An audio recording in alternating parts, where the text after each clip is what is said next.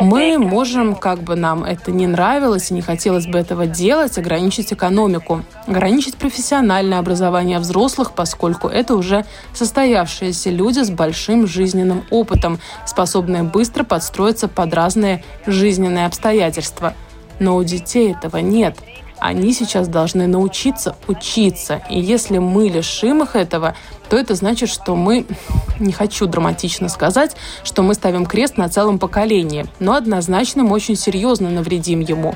От ковида в школьных классах и непривитых учителей до проблем с языковой реформой в школах нас меньшинстве седых волос на голове министра. В программе «Действующие лица» сегодня глава Министерства образования и науки Анна Тамужница, представляющая в правительстве новую консервативную партию. Они всегда оставляют след. Реформы, решения, просто фразы. Они могут уйти в отставку, а могут войти в историю. Сегодня они действующие лица. Меня зовут Андрей Хуторов. Здравствуйте. Я тоже хочу понять, какие проблемы для учебного процесса создадут 5% непривитых учителей? Что вынуждает преподавателя химии или физики становиться убежденным антипрививочником? И с каким багажом знаний закончит школу нынешнее поколение школьников на удаленке? Если вы не против, именно с этих вопросов, госпожа министр, я и начну эту программу. Добрый день. Labdien! Скажите, насколько горячим в сфере образования остается вопрос вакцинации педагогов и тех, кто по разным причинам пока не привился и вообще не намерен этого делать?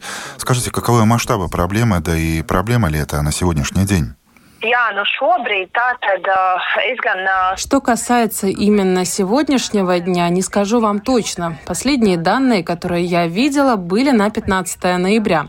Это тот день, после которого у всех работающих в школах должны быть ковидные сертификаты. Но и полторы недели назад я видела, что в общей сложности число привитых и переболевших в системе образования составляло 94%. Так что это абсолютное большинство с небольшим исключением, частными случаями и отдельными людьми. Это позволит обеспечить процесс обучения. Те, кто не вакцинировался, они намерены сделать это позже или уже пишут заявление об увольнении? О чем говорят ваши индикации?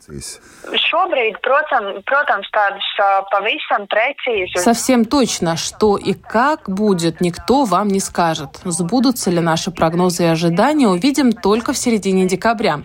Потому что, например, есть педагоги, которые привились в середине ноября, но еще не закончили курс вакцинации, следовательно, не имеют сертификата.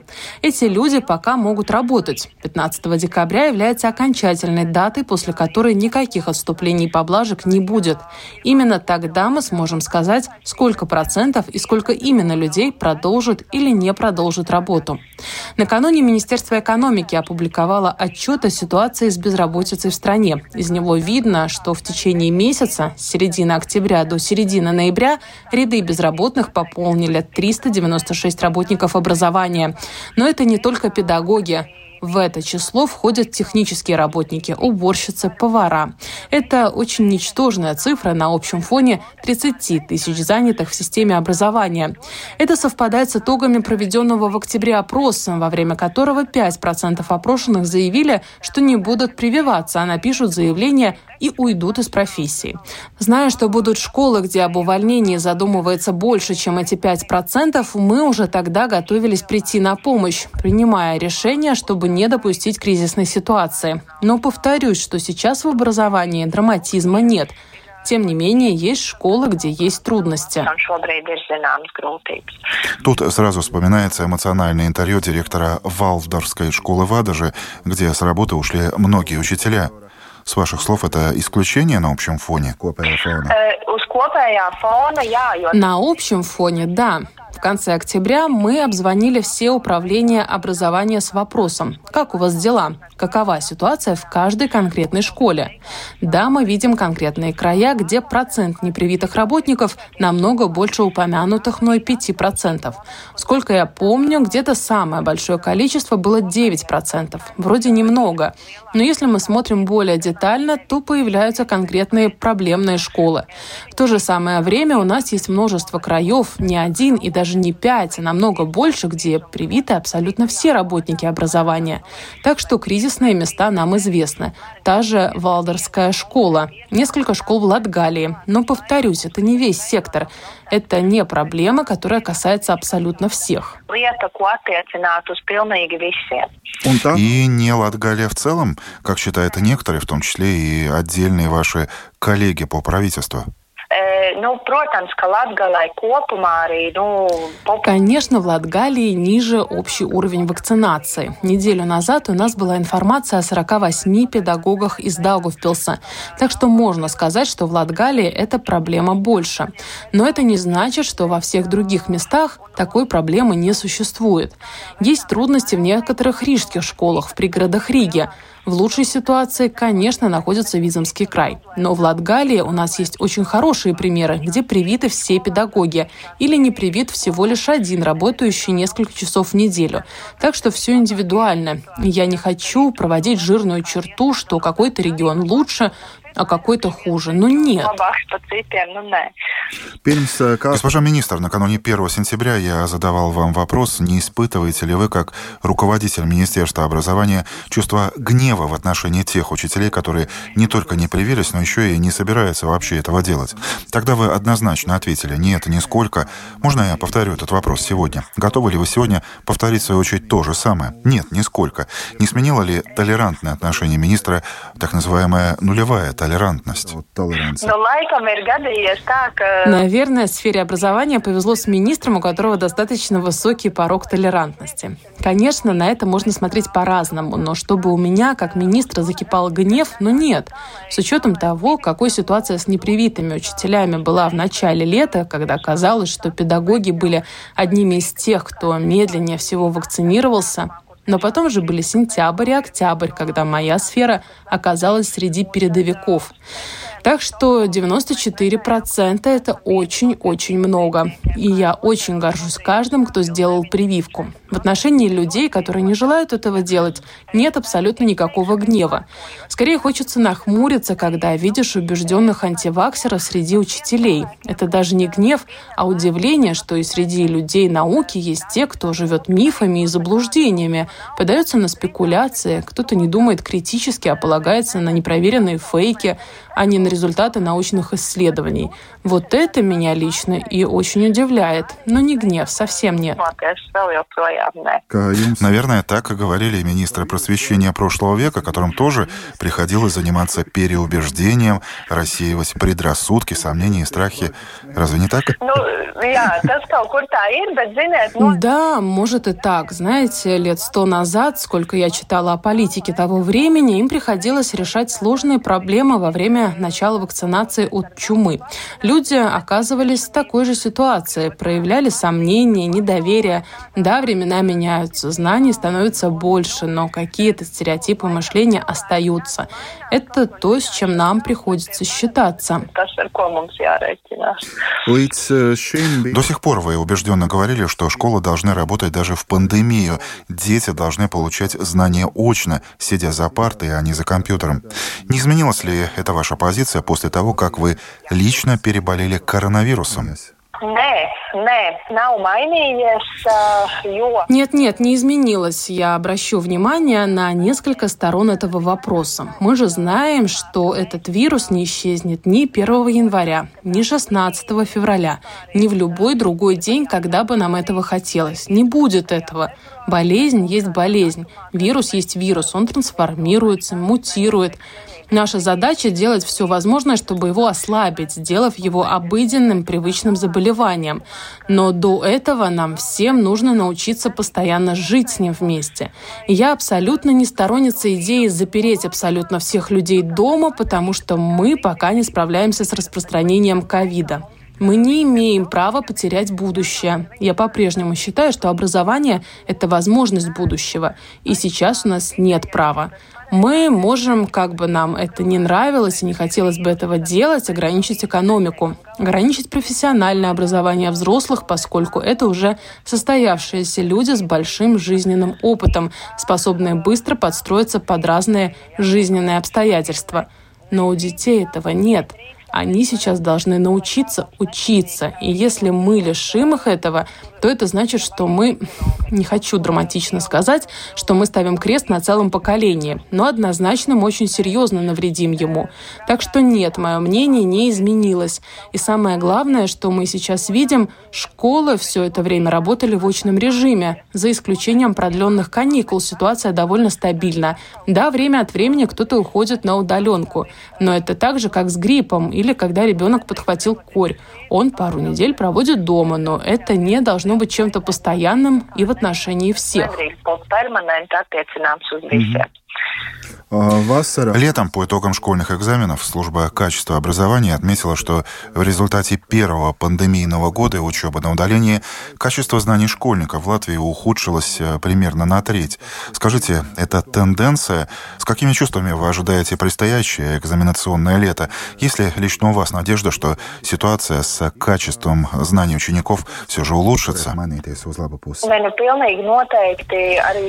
Обязательно. Уже сейчас я могу сказать, что ситуация уже улучшается. Именно потому, что дети имеют эту возможность учиться за партами в школе очно. Конечно, были ограничения. Была частичная удаленка, но не было постоянных перерывов в обучении. Это очень важно. Это позволяет выявлять уже существующие пробелы в знаниях и восполнить их, и работать на опережение схожих проблем. Так что обязательно, если мы продолжим это, улучшение качества будет, я бы сказала, несравнимым. С другой стороны, оценивая результаты прошлых централизованных экзаменов, никаких очень плохих тенденций не выявилось. Конечно, во время предыдущих экзаменов пришлось оперативно менять содержание заданий, выполнять их на специальных листах, но сознательно их не упрощали. Речь шла об объеме, сокращенном времени экзамена, но не было так, что экзамены были на треть легче. Мы не заметили больших колебаний. Да, несколько изменился выбор тех экзаменов, которые школьники могли выбирать, но он был незначительным. Конечно, были предметы, по которым школьники показали худшие результаты, но это буквально на пару процентов. Но в то же самое время, например, на экзамене по физике произошел большой прорыв. Да, когда складывается все вместе, может показаться что-то хуже, что-то лучше, но с теми же экзаменами по выбору общая картина зависела от того, сколько ребят их сдавали. Если математику сдавали все, то физику в один год 100, в другой полтысячи, и этот процент заметно колеблется. Возвращаясь к вашему вопросу, еще раз отвечу. Да, улучшения однозначно будут. Начался процесс очной учебы. Есть индивидуальная поддержка учеников, испытывающих какие-то сложности. Все это вместе взятое меняет ситуацию к лучшему. Ну, и завершая ковидную тему, Э, вспомнилось интервью одного профессора-инфектолога, которая с огорчением отметила совсем недавно, что за время пандемии и удаленки появились в Латвии студенты с проблемами практических навыков даже в элементарном общении с пациентами. Скажите, у вас как министра образования и науки нет схожих опасений в отношении нынешнего так называемого поколения удаленки, когда оно окончит школу и отправится на рынок труда? Ну, Именно поэтому моя установка с самого первого дня была вернуться на учебу за парты в школу. А, то есть чувство опасения все же существует, да? Немного есть, но я сказала бы так, что в долгосрочной перспективе этот один год не сможет оставить слишком большой негативный отпечаток. Именно поэтому в конце августа я очень опасалась продолжения удаленки. И спасибо коллегам в правительстве, что мы не продолжили эту практику, дали возможность и студентам учиться очно. Это очень важно.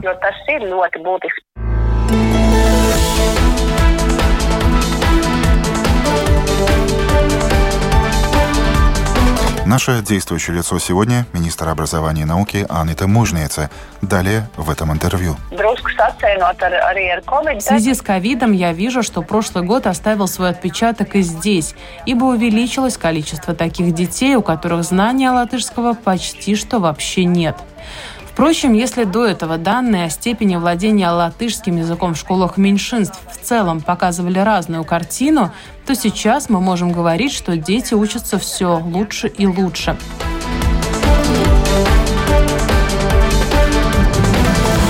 Нынешний год год – реформы в школах национальных меньшинств, но перемены уже начались в детских садах. Каковы первые выводы там педагогов и родителей? О каких проблемах и трудностях сообщает или вообще старается не сообщать школы? И что министр отвечает оппонентам, которые считают, что выпускники латышских и реформированных русских школ могут выйти с разным багажом знаний и практических навыков? Они всегда оставляют след. Реформы, решения, просто фразы. Они могут уйти в отставку, а могут войти в историю. Сегодня они – действующие лица – par mazākumu tautību. Госпожа Мушница, теперь о школах нас меньшинств и языковой реформе. Помнится, сразу после вступления в должность в своем первом интервью Домской площади вы призвали однозначно не ожидать от вас компромиссов в языковом вопросе. Но в то же самое время подчеркнули, что министерство готово и будет решать возникающие трудности. Потом, потом нам всем настал ковид и пожарное тушение всех связанных с этим вопросов. Сейчас удалось ли вам вникнуть в проблемы нелатышских латышских школ, понять, чем они живут сегодня и чего опасаются. Да, буквально перед этим интервью я участвовала в заседании консультативного совета по образованию нацменьшинств. Два часа шел обмен мнениями. Учитывая, что уже с этого года в дошкольных учреждениях программа обучения должна быть на государственном языке, мы постоянно связываемся с управлениями образования на местах. И мой сегодняшний вывод таков. Этот процесс происходит успешно. Самое важное, что детские сады, где этот процесс уже начался, справляются с этим. Ищут разные способы и методы. В то же самое время сегодня вот говорили с даугавпилскими коллегами о том, что самой большой проблемой до сих пор остаются навыки и способности учителей применять, я бы сказала так, разнообразие в подходе к процессу обучения. Мне, как учителю иностранного языка, проще это понять что мы говорим о достаточно большом количестве детей, которые должны осваивать программу на латышском языке как языке иностранном. Именно поэтому на следующее заседание консультативного совета мы пригласили специалистов Латвийского университета, чтобы общими усилиями оказать поддержку этому процессу. Есть и хорошие тенденции. С каждым годом у нас становится больше детей, которые начинают учебу в школе с хорошим знанием латышского языка. Они могут общаться, разговаривать, то есть не просто молча понимать одно или несколько слов, а создавать связанные предложения. В связи с ковидом я вижу, что прошлый год оставил свой отпечаток и здесь, ибо увеличилось количество таких детей, у которых знания латышского почти что вообще нет. Впрочем, если до этого данные о степени владения латышским языком в школах меньшинств в целом показывали разную картину, то сейчас мы можем говорить, что дети учатся все лучше и лучше. Это говорит, что учителя, в том числе воспитатели детских садов, все чаще и больше переходят в процессе обучения на латышский язык. Но те дети, которые в прошлом году больше времени проводили дома и общались в основном в кругу семьи на родном языке, их языковые навыки не настолько хорошие. Это вопрос, о котором придется думать во время очного обучения в школах. Что и как предпринять, чтобы этот уровень знаний, с которым приходят в школу не латышские школьники, поднимать выше и выше. Ваши оппоненты, между тем, видят ситуацию более контрастной. Например, юрист и активист организации «Голос родителей» Елизавета Коревцова в одном из последних интервью поделилась вот таким личным мнением. Русское образование переживает не лучшие времена происходит его деградация, падение качества знаний. Учителя выгорают, еще больше не хватает тех, кто готов учить русских детей на латышском языке, и если есть выбор, куда идти, то педагог выбирает латышскую школу. Там, где меньше проблема, а зарплата такая же. Госпожа Мужница, как политик политику, что вы заочно можете ответить своему оппоненту? Ой, ну, Мне трудно комментировать. Конечно, сколько людей, столько мнений. Я во время заседания консультативного совета видела представителей разных школ и дошкольных учреждений, выясняла их опыт. Конечно, мы видим такие учебные заведения, которые смогли успешно интегрировать латышский язык в процесс обучения, например, используя метод языкового погружения. Фактически это означает, что все происходит только на латышском в ускоренном темпе. Там процесс перехода происходит успешнее. В свою очередь, там, где используют параллельный метод, где учат и на русском, и на латышском, как мы отметили с экспертами, это в какой-то степени демотивирует и самих педагогов использовать латышский. Таков мой комментарий. Но к дискуссии с оппонентами вы готовы? Конечно, готова, если эта дискуссия конструктивна, без каких-то скрытых подводных камней. Но мы на эти темы говорим регулярно. По наблюдению коллег из службы новостей, в Латвии становится больше родителей и детей, которые выбирают услуги российских дистанционных школ. Ваш комментарий. Это риск для самих родителей. Официальные данные не показывают существенного роста такой тенденции, если ее вообще можно назвать тенденцией. Впрочем, конечно, как и каждый год, у нас есть целый ряд детей, которые учатся не в Латвии, а где-то еще. В основном это те, кто уехал за границу вместе со своими родителями. Например, в Великобританию или куда-то еще. Да, конечно, и у живущих в Латвии есть практические выборы и возможность зарегистрировать ребенка для учебы в таких дистанционных учебных заведениях другого государства. Но в чем заключается большой риск? Возможно, родители в таком случае не до конца осознают, что если наступит момент возвращения в Латвию, их семиклассник должен будет перейти в восьмой класс латвийской школы, ему придется испытать на себе долгий процесс признания документов о полученном образовании. Я не хотела бы говорить о российских дистанционных школах, у меня недостаточно информации об этом. Но по опыту других стран мы видим, что в тех же восьмых классах в разных странах разный уровень образования. И то, что проходит в восьмом классе у нас, отнюдь не означает программу восьмого класса в другом государстве. Так что существует риск потерять целый год учебы. Это одна проблема. Другая, если мы говорим уже о средней школе, то, чтобы после ее окончания поступить в высшее учебное заведение здесь, в Латвии, придется пройти такую же долгую процедуру признания документов о полученном образовании. Это время, лишние бумаги, определенные расходы. Я уверена, что у нас очень хорошее качество образования и надеюсь, что все живущие в Латвии дети будут учиться в латвийских учреждениях образования. Найденного вами для этого интервью времени остается, ну, разве что на последний вопрос. Это вопрос об учительских зарплатах. Скажите, позволит ли следующий учебный год, скажем так, не хмуриться учителям и защитникам их социальных прав из э, профсоюза работников образования и науки? Pilnīgi noteikti nākamajā gadā, es jau vakar mēs pieņēmām budžetu. Обязательно, обязательно. Накануне мы приняли госбюджет на следующий 2022 год. Самое главное в моей сфере – минимальная ставка 900 евро на ставку. Это то, что будет уже в следующем году. Так что никаких опасений быть не должно. График повышения зарплат педагогов мы выполняем. Но важна и другая вещь, над которой мы сейчас работаем. Это принципы распределения целевых дотаций для педагогов в каждом конкретном самоуправлении. Они меняются. Через неделю-другую министерство представит их в правительстве. Но что уже сейчас можно сказать, мы дадим большую свободу действий местным самоуправлениям, но в то же самое время это означает большую ответственность на местах во всем, что касается стратегии и планирования процесса образования в каждом городе или волости. В том числе речь идет об упорядочении школьной сети. Это позволит освободить ресурсы, которые есть в системе, чтобы сделать те же самые зарплаты педагогов более конкурентоспособными. Многим это не нравится, но я все же должна это сказать. Зарплата учителя должна зависеть от его нагрузки. В свою очередь нагрузка связана со школьной сетью.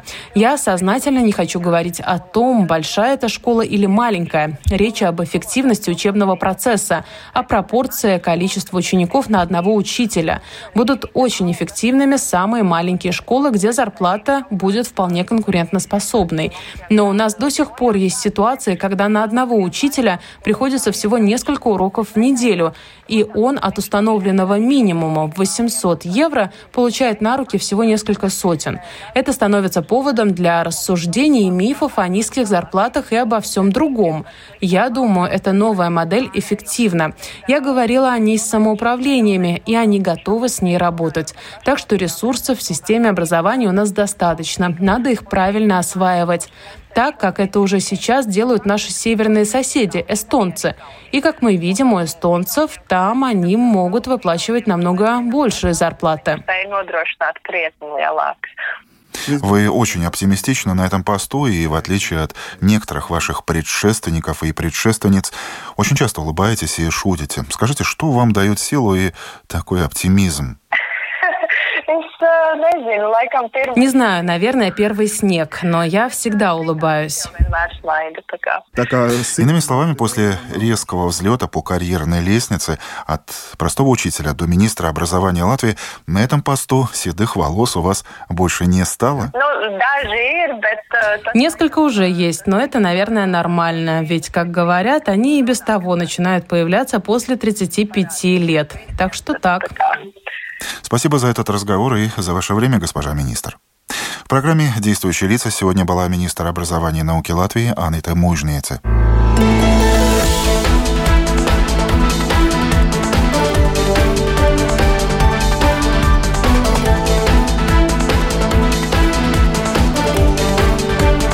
Всего 5%. Такова доля непривитых учителей в латвийских школах. И это, сказала наша собеседница, настолько незначительное число, чтобы создать серьезные проблемы. Но для системы в целом, для отдельно взятых школ, да, и эта ситуация находится под пристальным вниманием ведомства. Кстати, у министра уже не осталось гнева на непривитых педагогов, лишь чувство удивления, что люди науки до сих пор верят фейкам и дезинформации. Год на удаленке несколько ухудшил общий уровень знаний, продолжает мужница. Но эта проблема наверстывается. Именно поэтому министр выступала и продолжит выступать, что даже в самой плохой ковидной ситуации школы должны работать, а дети учиться за партой, а не через компьютер. Цитата. «Год на удаленке все же немного, и это не оставит серьезного отпечатка на багаже знаний тех, кто через пару лет выйдет из дверей школы на рынок труда», считает министр. Языковая реформа в школах меньшинств. Все уже началось с детсадов и достаточно успешно, говорит мужница. Со своей стороны министерство уже мониторит ситуацию в школах, выявляя возможные трудности и делает это в рамках возобновившего свою работу Совета по образованию меньшинств. Учительские зарплаты. Обещанное повышение будет уже в следующем году. Но будут и реформы, которые не понравятся многим. И седые волосы у министра. Ничего не поделаешь. Главу просветительского ведомства расспрашивал в программе «Действующие лица» Андрей Хуторов, синхронный перевод Анастасия Смоловская. Доброго дня, друзья, и хороших новостей. Они всегда оставляют след. Реформы, решения, просто фразы. Они могут уйти в отставку, а могут войти в историю. Сегодня они – действующие лица –